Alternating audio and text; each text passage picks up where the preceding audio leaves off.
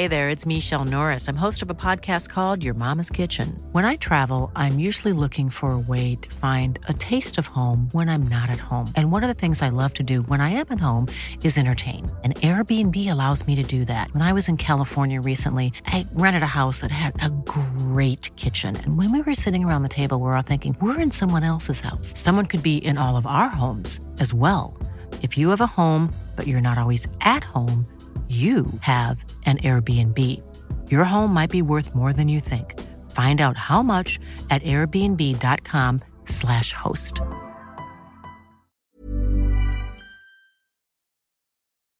La Casa del Barrio 3. Historia basada en la experiencia de Basil Tracy. Escrito y adaptado por Tenebris para relatos de horror. Es un gusto para mí poder narrarles una de las historias que han sucedido a mi familia. Esta anécdota en especial ocurrió a una tía de mi madre. Todo comenzó allá en el año de 1969, en minas de Barroterán en el estado de Coahuila. Norma es el nombre de mi tía, la cual por viva voz nos contó esta rara y extraña vivencia y afortunadamente lo hizo antes de que Dios la llamara a su lado que en paz descanse. Esta es una especie de tributo a su memoria. Antes de partir de este mundo nos dijo que éramos libres de difundirla. También nos dejó claro que no se le había contado a nadie además de los miembros de la familia, viéndose obligada a guardar silencio por varios años. Su temor estaba fundado en la creencia de que la iban a tachar de loca e intentarían mandarla a un hospital psiquiátrico. Cuando sucedió lo que van a escuchar, ella tenía 23 años. Vivía junto a su esposo en uno de los barrios más pobres del pueblo. Se llamaba el barrio de la madera.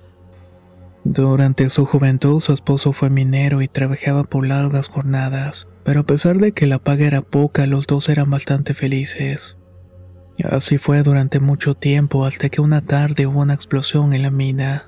Muchos fueron los trabajadores que fallecieron en el lugar, y entre ellos estaba el esposo de mi tía Norma. La pobre mujer quedó devastada. Su marido se había ido de este mundo antes de que pudiera tener hijos. Así que a esa temprana edad la tía ya era viuda. Luego de la pérdida de su esposo, Norma buscó trabajo para arreglárselas por sí misma. Casi no tenía dinero para comer, pero sí contaba con alguna ventaja. Por ejemplo, sabía leer aunque no escribir. De cualquier manera intentó buscar dinero entre los barrios del pueblo. En el barrio 1, el 2, el 3 sucesivamente. No quiso alejarse de las zonas que conocía porque en cualquier emergencia podía regresar a la casa sin detalle. Después de hacer varios recorridos en la mañana, por fin encontró un trabajo. Iba a ser mucama en una de las casas del barrio 3. El empleo salió de una mujer mayor a la cual Norma se refería a ella como la señorita Tomasa. Se trataba de una mujer soltera en la segunda edad. No vivía sola, le acompañaba una sobrina llamada Rocío, una chica muy guapa de unos 17 años.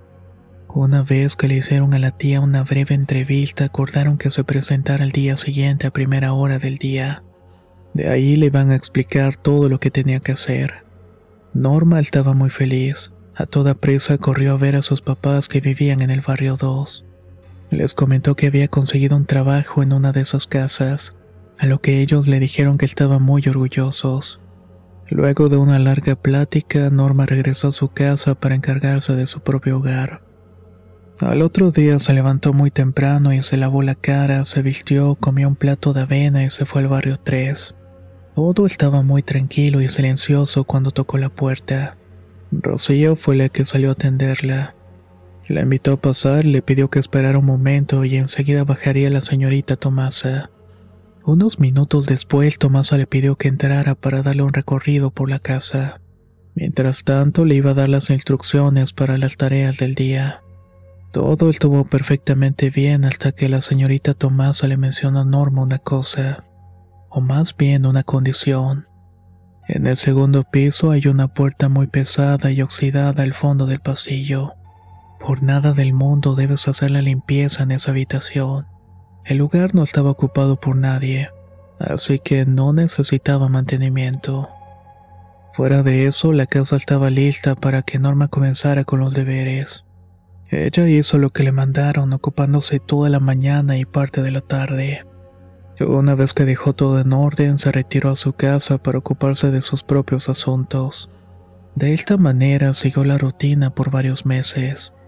Pero una mañana, como era costumbre, fue a hacer el aseo a la casa de la señorita Tomasa. Sin embargo, ocurrió algo distinto. Mientras hacía las labores domésticas, Rocío se acercó a Norma y le dijo, Señorita Norma, vengo a decirle que mi tía necesita hablar con usted de algo importante. La está esperando en la sala. Norma dejó lo que estaba haciendo y fue a la sala y en efecto ahí estaba la señorita Tomasa esperándola. Buenas tardes. Dígame para qué soy buena. La señorita Rocío me comentó que quería hablar conmigo. Por favor, tome asiento. Sí quiero hablar con usted, pero no se apure. No voy a despedirla. Lo que quiero hablar con usted es otra cuestión. Así Norma tomó asiento en uno de los sillones y comenzó a charlar. Verás, Norma, lo que quiero decirte es si me puedes hacer un favor. Lo que pasa es que mi sobrina y yo nos vamos a ir a un evento muy importante. El detalle es que vamos a ocupar toda la noche y no regresaríamos hasta mañana. Quisiera saber si nos puedes hacer el favor de quedarte esta noche para que cuides la casa. Si aceptas, te voy a dar un pago extra y no tendrás que quedarte a trabajar mañana. Prácticamente tomarías el día libre. Básicamente eso fue lo que le dijo. Sin pensarlo dos veces aceptó el trato. Un momento después vio a las señoritas Tomás y Rocío arregladas y listas para irse. Le dijeron a Norma que si tenía hambre había comida en la despensa y podía hacerse lo que se le antojara para cenar. Y si estaba cansada podía irse a acostar al cuarto de invitados. Una vez dadas las indicaciones, las señoritas se fueron de la casa. Ya en solitario, Norma se hizo la cena y lavó los platos. Estaba todo muy bien hasta que empezó a notar algo extraño. Cada tanto sentía que la llamaban por su nombre. Pero eso era imposible porque no había nadie en la casa. Después de haber lavado los platos, Norma se fue a descansar al cuarto de huéspedes. Obviamente se sentía cansada y pensó que esas voces eran producto de su imaginación, que su mente le estaba jugando una mala pasada. Se recostó para tomar una siesta, pero le parecía imposible. Norma juraba que algo en el cuarto de invitados se estaba moviendo. Escuchaba los pasos que iban y venían del cuarto al pasillo del segundo piso. Cabe aclarar que el cuarto de huéspedes se encontraba en el primer piso. Saltó de la cama y se puso en alerta para ver de qué se trataba. Su primer impulso fue querer salir corriendo de ahí. Pero como la señorita Tomasa le había encargado cuidar, ella era responsable de lo que pudiera suceder. Uno pensaría simplemente en llamar a la policía e irse a un lugar seguro para buscar ayuda. Pero Norma prefirió buscar si había alguien a investigar, aunque en su mente latía la idea de que pudiera tratarse de un ladrón. El miedo no le impidió moverse y salió en silencio para revisar la cocina. Ahí tomó un cuchillo cebollero de los que estaban en los callejones de los cubiertos. Subió las escaleras para ir al segundo piso y no había nadie más que ella. Para estar segura, revisó cuarto por cuarto del segundo piso, incluyendo los armarios, debajo de las camas, los baños. Pero el resultado fue el mismo. El único lugar en el cual le faltó revisar fue la habitación que siempre estaba cerrada esa que la señorita Tomasa le había prohibido entrar. Norma no sabía si era bueno romper la única norma que le habían impuesto, pero al tratarse de su integridad decidió abrir el cuarto. Giró el picaporte y empujó la puerta hacia adelante. La primera impresión es que en el aire había un olor desagradable. Era un olor a humedad. La habitación carecía de luz, pero gracias a la iluminación del corredor era posible mirar lo que había dentro. Norma se dio cuenta que lo que había era una enorme cantidad de objetos destinados a una boda, pero hubo un par de ellas que llamaron su atención. Era una vitrina con un vestido muy viejo y en muy malas condiciones. Se encontraba lleno de agujeros a causa de las polillas, deshilado y percudido. Pero además eso no fue lo único. También encontró una mesa con lo que en algún momento pudo ser un bonito pastel de bodas tapado por una urna de vidrio. Pero no solamente encontró eso. Millions of people have lost weight with personalized plans from Noom, like Evan, who can't stand salads and still lost 50 pounds. Salads generally for most people are the easy button, right? For me, that wasn't an option. I never really was a salad guy. That's just not who I am. But Noom worked for me. Get your personalized plan today at Noom.com. Real Noom user compensated to provide their story. In four weeks, the typical Noom user can expect to lose one to two pounds per week. Individual results may vary. Spring is my favorite time to start a new workout routine. With the weather warming up, it feels easier to get into the rhythm of things. Whether you have 20 minutes or an hour for a Pilates class or outdoor guided walk, Peloton has everything you need to help you get going. Get a head start on summer with Peloton at onepeloton.com. Había una mesa con lo que en algún momento pudo ser un bonito pastel de bodas. Este se encontraba tapado por una urna de vidrio. Aunque podía adivinarse su forma a pesar de ser una masa putrefacta, ahora tenía más sentido que la señorita Tomasa le prohibiera la entrada a ese sitio. Inspeccionando un poco más, Norma halló una pintura de la mujer que fue la novia. Traía puesto el vestido, pero lucía mucho mejor que el que estaba en la vitrina. Perdida en su curiosidad, accidentalmente tropezó con algo que estaba tirado en el suelo. Rápidamente buscó con qué se había tropezado y para su asombro encontró una trampilla.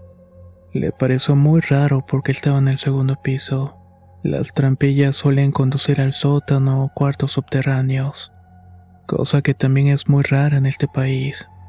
Esto terminó despertando todavía más la curiosidad y le abrió con mucho cuidado.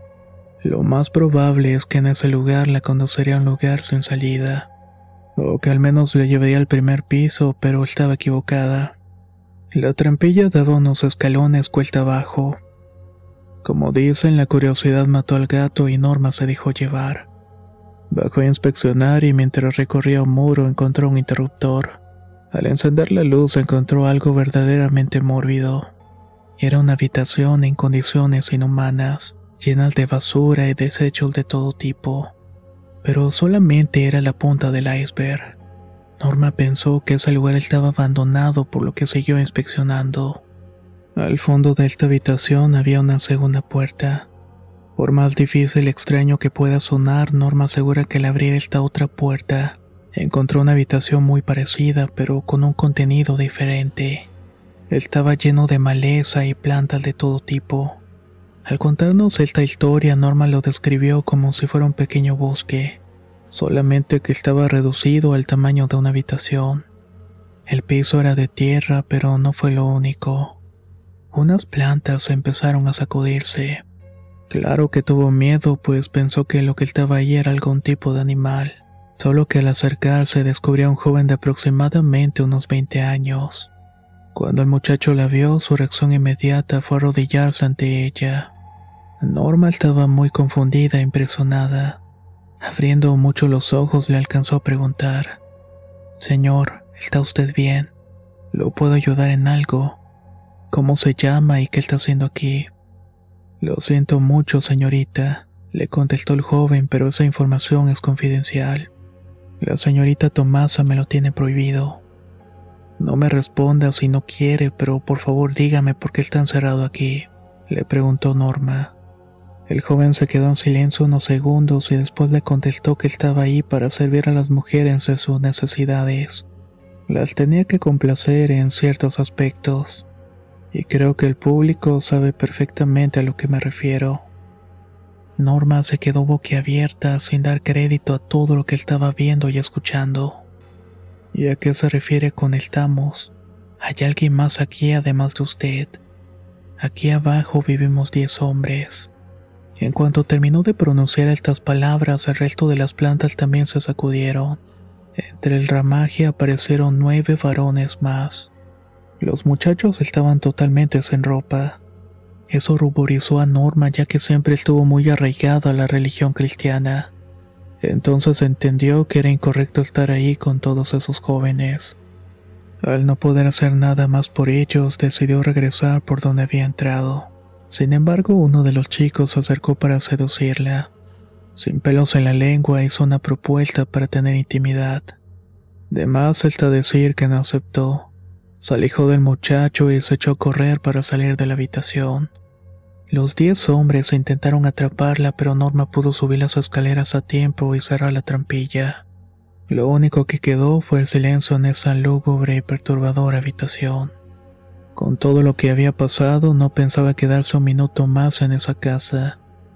Sin más, se marchó y se regresó al barrio de la madera a medio de la noche. Estuvo toda la madrugada en vela tratando de explicarse qué fue lo que había presenciado. Fue un secreto que Norma jamás debió descubrir. Luego de pensarlo mucho, tomó la decisión de ir por la mañana a visitar a la señorita Tomasa y a Rocío. Quería presentar su renuncia y decirle que no podía quedarse ahí. En cuanto llegó la primera hora del alba, Norma se lavó la cara, desayunó y salió rumbo al barrio 3. Tocó la puerta un buen rato, pero nadie salió a abrir. Después de haber esperado un par de minutos sin que nadie respondiera, volvió a tocar con más insistencia. El resultado fue el mismo. Entonces una señora, vecina de la señorita Tomasa, se acercó a Norma. ¿A quién estás buscando? Buenos días. Trabajo aquí como mucama para la señorita Tomasa y para su sobrina Rocío. Norma pudo notar que el rostro de la señora iba haciendo gestos de extrañeza, algo que le incomodó en ese momento. La señora sin cambiar su expresión le contestó, Lo siento mucho, hija, pero esas mujeres Tomasa y Rocío no viven aquí. Esta casa ha estado deshabitada desde hace más de una década. Aquí en el barrio 3 nos conocemos muy bien. Yo he vivido en este barrio toda mi vida y nunca he escuchado sus nombres. Si quieres podemos comprobarlo. Puedes entrar a la casa si quieres. Ni siquiera tiene seguro la puerta. Nosotros los vecinos nos encargamos de que no entren a hacer maldades. Pero para aclarar este malentendido te voy a acompañar para que lo veas con tus propios ojos. Norma no sabía qué pensar, pero aceptó la propuesta e ingresaron. La señora estaba en lo cierto. No había nadie en ese sitio que estaba desierto y en escombros. Claramente no había estado habitada en varios años. A Norma se le formó un nudo en la garganta y no sabía qué decir o qué pensar. ¿Cómo fue que estuvo trabajando tantos meses en una casa abandonada?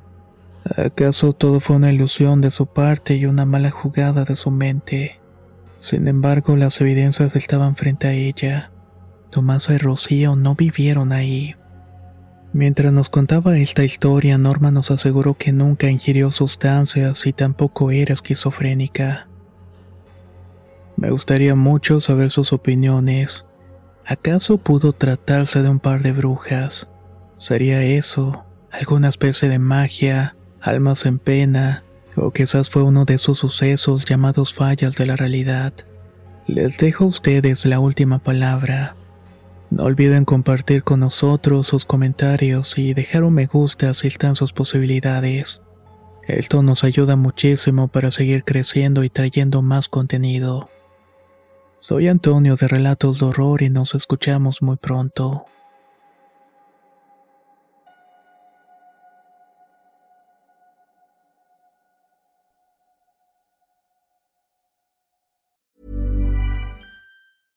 Small details are big surfaces. Tight corners are odd shapes. Flat, rounded, textured, or tall. Whatever your next project, there's a spray paint pattern that's just right. Because Rust new Custom Spray 5 in 1 gives you control with five different spray patterns. So you can tackle nooks, crannies, edges, and curves without worrying about drips, runs, uneven coverage, or anything else. Custom Spray 5 in 1 only from Rustolium. Hey, folks, I'm Mark Marin from the WTF Podcast, and this episode is brought to you by Kleenex Ultra Soft Tissues your ally to help tackle your allergy symptoms this season. I love the change of seasons, but nobody loves pollen and all those other things floating in the air that make you sneeze during this nice weather. Kleenex Ultra Soft tissues are hypoallergenic and allergist approved. So fight back against watery eyes and runny noses without worrying about irritating your skin. For this allergy season, grab Kleenex and face allergies head on.